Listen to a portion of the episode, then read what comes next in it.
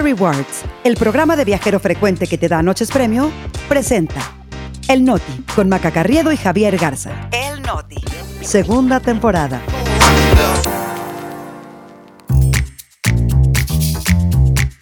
Es viernes 19 de enero, yo soy Javier Garza. Y yo soy Olivia Cerón y este es el Noti. Y nosotros aquí estamos. La percepción de inseguridad llega a su nivel más bajo en 10 años. Unos parásitos retrasan el traslado de la jirafa Benito. Y mandamos a ALB a Luis de Llano. El Noti, con Maca Carriedo y Javier Garza. Noticias para llevar. Rápido, al grano y divertido. Segunda temporada. El Noti. Aquí estamos.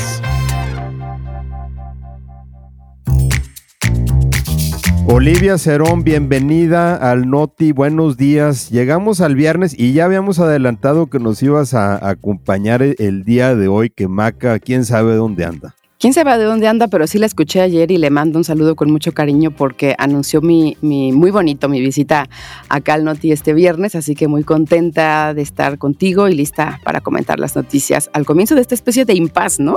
Que representa el cierre de las precampañas, eh, pero que pues, ya sabemos de antemano que pues no va a haber mucho silencio y es parte de lo que vamos a platicar. Sí, estábamos esperando que nos fueran a dejar en paz un ratito, pero la verdad es que no. Bueno, vamos a darle la, a la información. A Olivia, por supuesto, ya la conocen, la han escuchado en Atando Cabos, en Así Como Suena, en otros espacios donde pues su voz acompaña historias que tienen que ser contadas. Vamos a recibirla también dejándole las cinco estrellas en el Noti, en las plataformas donde nos escuchan. Y abrimos, Olivia, con los resultados de la encuesta nacional de seguridad pública urbana, que cada tres meses saca el INEGI, que mide la percepción de inseguridad en las zonas metropolitanas del país. Uno pensaría que los números saldrían altos con lo que vemos cotidianamente, pero en esta entrega, de hecho, la ENSU llegó a su nivel más bajo desde que se comenzó a levantar en 2013. Sí, esto llama la atención. Fíjate, en diciembre de 2023, 59% de las personas adultas en México dijeron sentirse inseguras en su ciudad y aunque es más de la mitad, la cifra es una disminución tanto frente al trimestre anterior o si hacemos una comparación también estacional. En septiembre de 2023, la cifra fue de 61% y hace un año era de 64%. Así que seguimos altos, pero no tanto como en 2018, por ejemplo, cuando 8 de cada 10 mexicanos se sentían inseguros. A veces pensaríamos que no corresponde a la realidad, ¿no? Sobre todo si todos los días nos topamos con notas de violencia. También hay que tomar en cuenta que este 59% es un promedio que combina extremos, ¿no? Porque hay ciudades donde prácticamente todos se sienten inseguros. Yo creo que los únicos que no son los malandros, pero ahí está Fresnillo con 96%, Naucalpan con 91, Uruapan con 89, 88 en Ecatepec, 87 en Zacatecas. Impresionante ese dato. Y en contraparte, también están ciudades donde menos de un tercio de la población se siente insegura. Por ejemplo, eh, Piedras Negras, Mérida, está también Torreón, Aguascalientes, San Nicolás y San Pedro en la zona metropolitana de Monterrey y alcaldías de la Ciudad de México como Benito Juárez y Coajimalpa. Ahora, en los estados donde los últimos meses hemos visto fuertes episodios de violencia criminal, los hemos platicado mucho aquí, pues la percepción sí acompaña esa realidad. Por ejemplo, en León, 79% se siente inseguro. La zona metropolitana de Guadalajara promedia 67%. En San Luis Potosí es 73, en Chilpancingo Guerrero 76. Curioso que esta entrega no trae dato de Acapulco, quizá porque la devastación de Otis hizo imposible levantar la encuesta y las zonas turísticas pues también se van a los extremos, ¿no? Porque en Cancún 74% se siente inseguro, pero en Los Cabos es nada más 23. Y también importante mencionar que los lugares, particularmente los lugares donde la gente se sigue sintiendo más insegura son los cajeros automáticos, que sí, la verdad, qué miedo, ¿no? Un cajero automático en la noche siempre da miedo. El transporte público es otro. Casi 4 de cada 10 personas dicen que con frecuencia escuchan disparos de arma de fuego y, y que han tenido que cambiar sus rutinas en cuanto a permitir, por ejemplo, que sus hijas, que sus hijos menores salgan de casa o incluso su rutina de, de a lo mejor caminar por los alrededores de su vivienda después de las 8 de la noche. Y luego el otro dato que a mí siempre me llama la atención en esta encuesta, porque la verdad es que no varía, es, es el diferencial por género, porque cuando le preguntan a los hombres si se sienten inseguros en su ciudad, 52%, responde que sí, pero cuando le preguntan a las mujeres, la tasa se va a casi 65%. O sea, la mitad de los hombres, pero dos terceras partes de las mujeres se sienten inseguras y pues hay razones para eso también, ¿no? Sí, totalmente. Siempre nos sentimos más vulnerables frente a la inseguridad las mujeres. Oye, pero bueno, ahora eh, vamos, Javier, hasta Palacio Nacional, donde ayer el presidente López Obrador, eh, a ver, no es nuevo, estos ataques ya, ya se habían dado, pero cada vez han ido subiendo de tono y ahora ya de plano dijo que quiere desaparecer a todos los organismos autónomos. O sea, ya no nada más es el Instituto Nacional de Transparencia, al que desde hace rato se trae entre ceja y oreja, con ataques un día sí y un día no, pero dice ahora que si por él fuera, pues cargaría también con el INE, con el Instituto Nacional Electoral, con la Comisión Nacional de los Derechos Humanos, con la Comisión Federal de Competencia Económica y hasta con el INEGI. Prácticamente todas las reformas, digamos, de, segunda generación, ¿no? Que permitió desconcentrar el poder del presidente de la República principalmente, ¿no? Reformas que han sido importantísimas en las últimas dos décadas.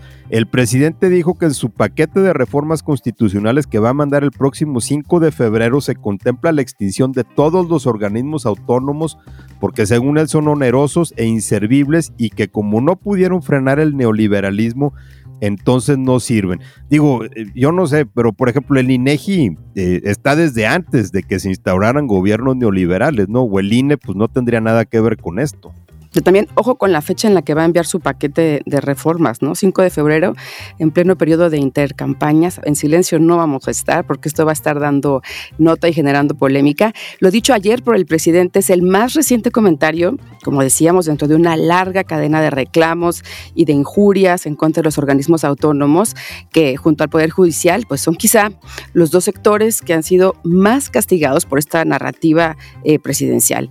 Y ya que hablamos del Poder Judicial, otra nota importante, ayer un tribunal colegiado en materia administrativa de la Ciudad de México declaró como inconstitucional la creación de la Agencia Nacional de Aduanas de México. Recordarán que este organismo fue creado por el presidente en 2021 para hacer más eficientes los procesos aduanales y de inspección de mercancías. Se lo pasó eh, el control a las Fuerzas Armadas, pero la verdad es que tampoco se lucieron mucho ni por eficacia ni por transparencia. Aquí el problema fue que el presidente se brincó las trancas legislativas para hacer el cambio y lo hizo por decreto y el tribunal señaló que por lo mismo viola la constitución, debió ser una reforma legal. Esto fue en respuesta a un amparo y ahora la responsabilidad de aduanas pues se tiene que regresar al SAT. Y con consecuencias que podrían ser muy graves. Y siguiendo con temas políticos, Javier, ayer, como decíamos, se acabaron las, las precampañas y vamos a contarles un poquito qué pasó. Xochitl Galvez tuvo su último acto en un bastión clave del panismo, estamos hablando de Guanajuato.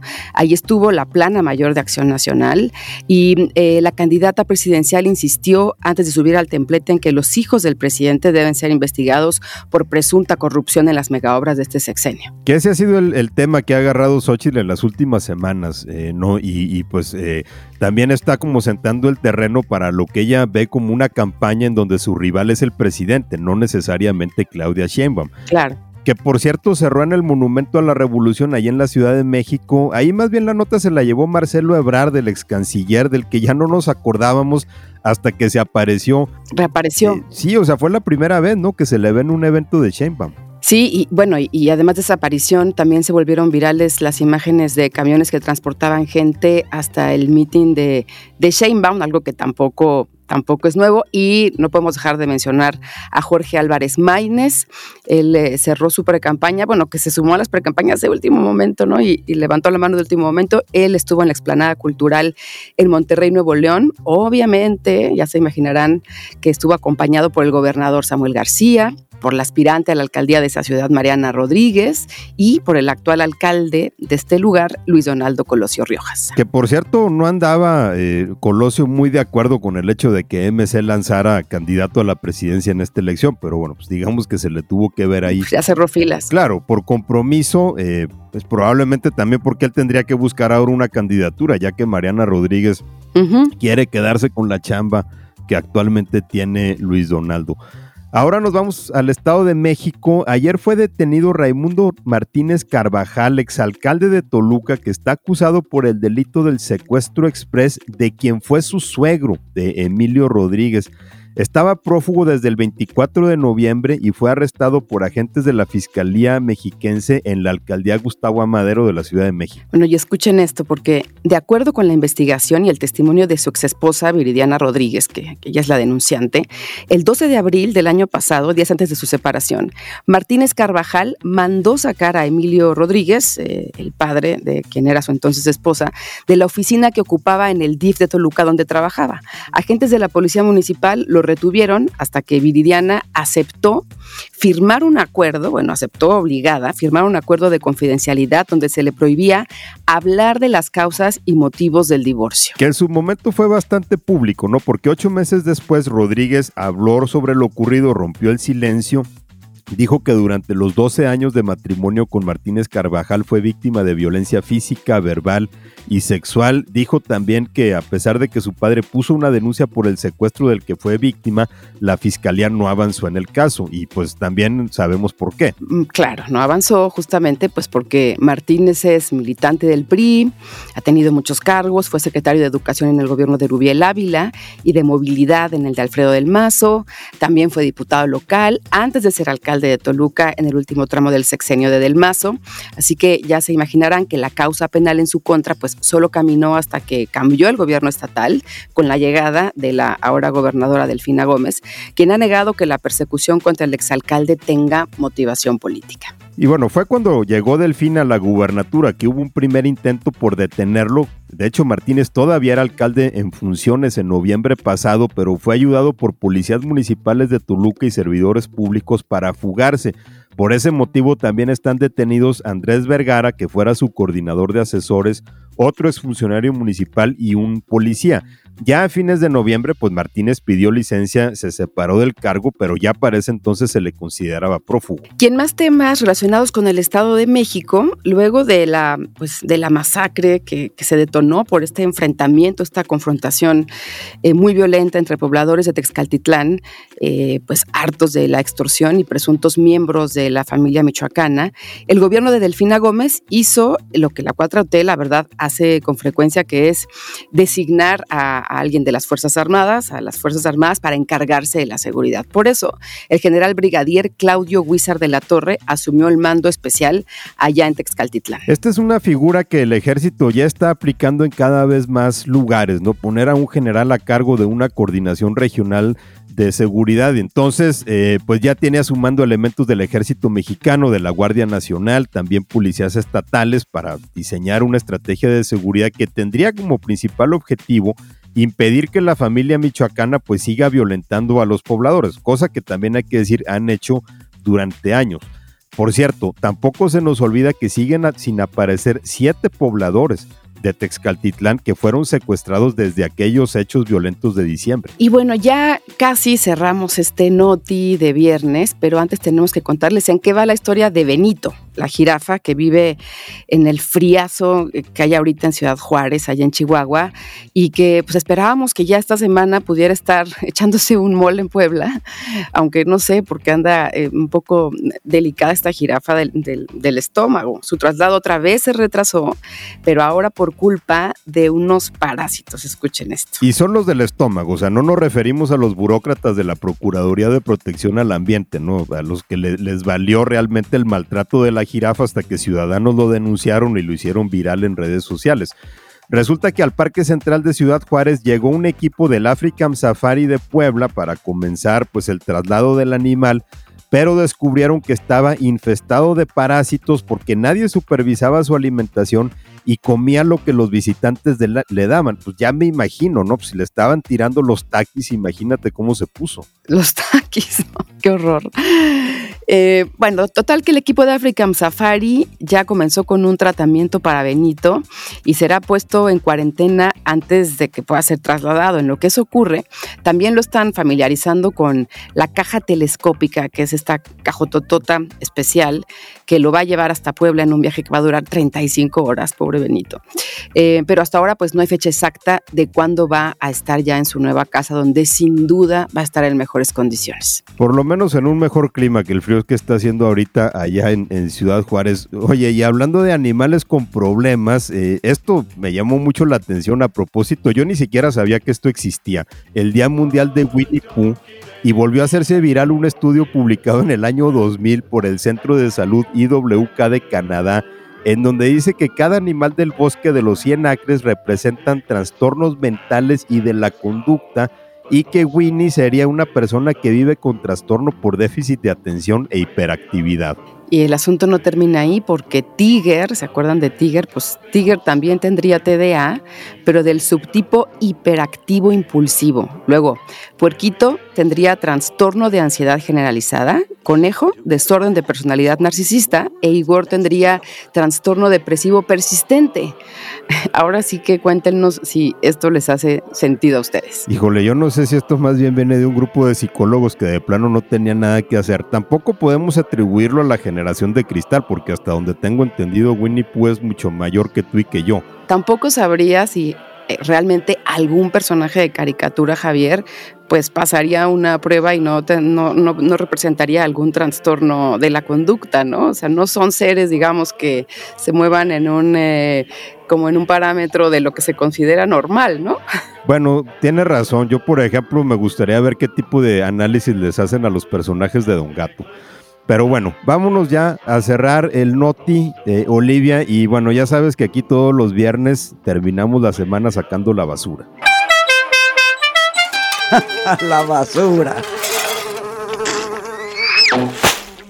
Y esta semana le toca a un personaje que regresó a la polémica por una postura pues sobre la que le faltaría tantita autoridad moral por no decir otra cosa. Nos referimos a Luis del Llano y el apoyo que ha expresado a la llamada Ley Magno que busca proteger derechos de hombres que han sido acusados de delitos contra mujeres.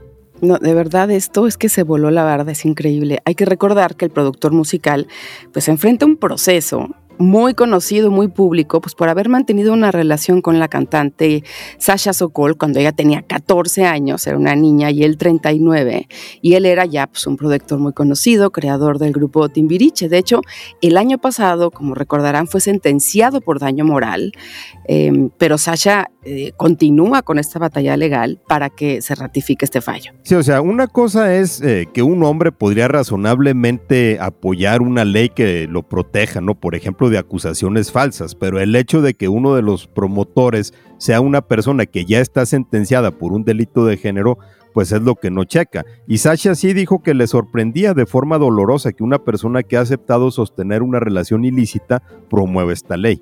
Ahora también decir que Sasha busca, además de una disculpa pública y de la ratificación del fallo en contra de Dellano, que el productor no pueda ni siquiera hablar de ella, que no pueda mencionarla públicamente, que no pueda escribir tampoco, digamos, nada de la relación que tuvieron, de, que no pueda decir su nombre. Eso es lo que ella está buscando. Sí me sorprende que Luis Dellano siga buscando los, los reflectores, ¿no? Si está eh, detrás de algún tipo de reivindicación pública, pues la verdad es que le va a costar muchísimo trabajo obtenerla. Así que bueno, sacamos la basura con este personaje y nosotros ya nos vamos a empezar el fin de semana. Olivia, muchísimas gracias por acompañarnos. Ya sabes que aquí tienes tu casa. Muchas gracias y yo le sigo escuchando y saludos a Maca también.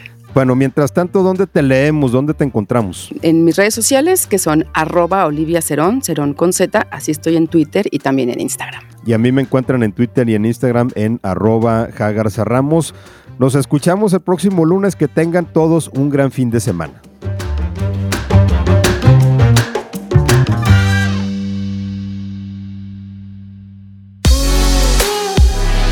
Vive experiencias exclusivas en eventos, conciertos, obras de teatro y más, gracias a Fiesta Rewards Invita. Fiesta Rewards presentó El Noti con Maca Carriedo y Javier Garza. Noticias para llevar. Segunda temporada